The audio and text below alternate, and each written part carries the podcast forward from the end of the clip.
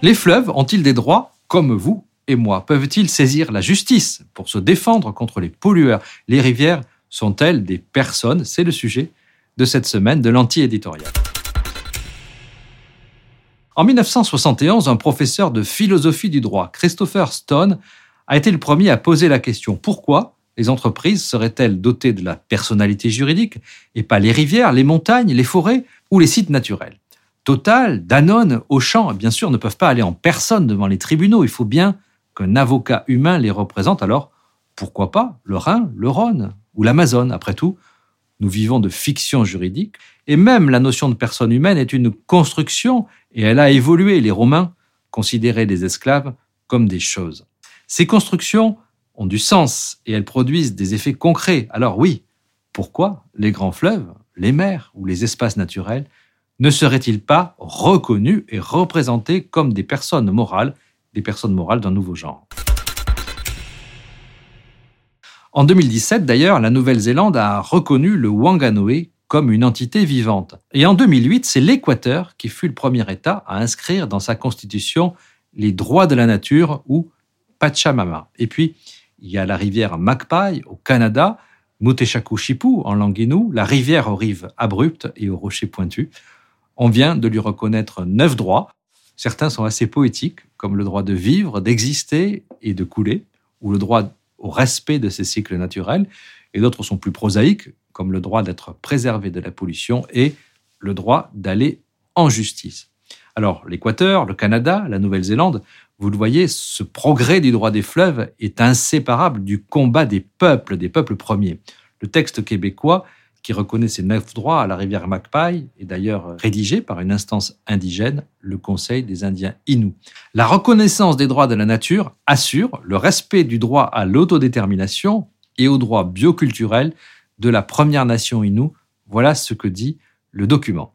L'anthropologue Philippe Descola l'a montré, la distinction entre objet et sujet n'existe pas chez les peuples amazoniens. Mais pour nous, les Occidentaux, penser, c'est distinguer. D'un côté la culture, de l'autre la nature. D'un côté ce que nous appelons le monde sauvage et de l'autre le monde cultivé, voire exploité. D'un côté les personnes, de l'autre les choses. Du coup, la préservation de l'environnement a longtemps conçu la nature comme une forteresse, un monde à part. C'est la logique des parcs nationaux. Mais cette logique montre ses limites puisque les espaces sauvages se réduisent. D'où la nécessité de changer de paradigme. D'où l'émergence de ce que Marie-Angèle Hermite, une chercheuse à l'EHESS, n'hésite pas à appeler animisme juridique, quitte à chatouiller sans doute notre sensibilité. Certains militants proposent une solution encore plus radicale. Ils veulent revoir toute la hiérarchie des normes.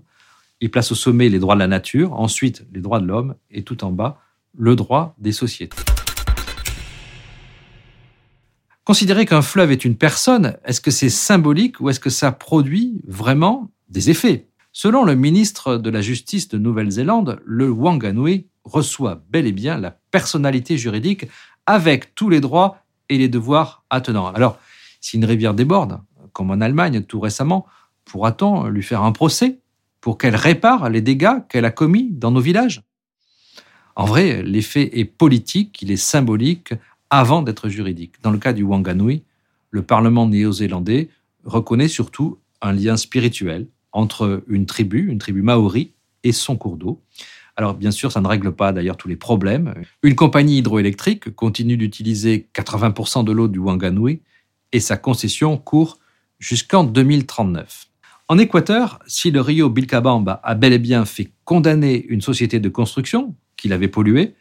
Le jugement n'a jamais été exécuté, mais le même Bilkabamba a pu faire stopper un projet de route. On le voit, les résultats concrets existent, mais ils sont mitigés. Et il faut ajouter un point capital qui permet paradoxalement de défendre les intérêts à long terme de l'humanité.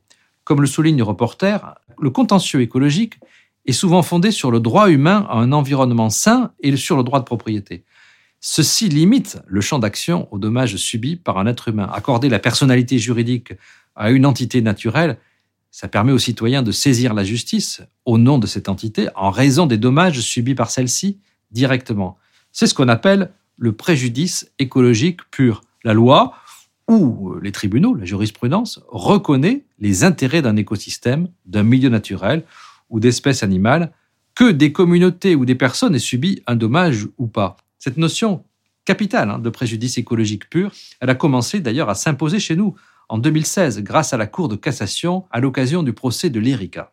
En Équateur, n'importe qui peut aller en justice au nom d'une entité naturelle et il n'y a pas besoin de prouver que des intérêts humains subissent un préjudice, par exemple, parce que l'eau que l'on boit est polluée. L'article 71 de la Constitution équatorienne le dit clairement, toute personne, communauté, peuple ou nationalité peut exiger de l'autorité publique le respect des droits de la nature. Mais l'expression des droits, ce n'est pas seulement la justice, c'est aussi la délibération, la démocratie. Et en 2019, un colloque, pas comme les autres, a voulu imaginer les formes et fonctionnements d'un Parlement pour une entité non humaine, la Loire, où la faune, la flore et les composants matériels et immatériels seraient représentés. C'est cet événement que l'écrivain Camille de Toledo a suivi et qu'il a repris et qui donne aujourd'hui naissance à un livre, Le fleuve qui voulait écrire aux éditions Les liens qui libèrent. C'est un travail exigeant, foisonnant, captivant, où l'on croise les meilleurs penseurs du moment comme Bruno Latour ou comme Valérie Cabanès, qui militent avec d'autres pour la reconnaissance du crime d'écocide dans le droit international. Au-delà du cas de la Loire, le chemin semble bien sûr encore long, mais après tout, les petits ruisseaux militants feront peut-être les grandes rivières politiques. Et si vous avez aimé euh, la vidéo, vous pouvez retrouver beaucoup d'informations, de liens en français, en anglais et même en espagnol, toute la documentation et beaucoup d'explications supplémentaires dans la newsletter. Je vous invite à vous inscrire et à la partager. Le débat se poursuit. Faut-il accorder la personnalité juridique aux entités naturelles, comme les fleuves ou comme les forêts?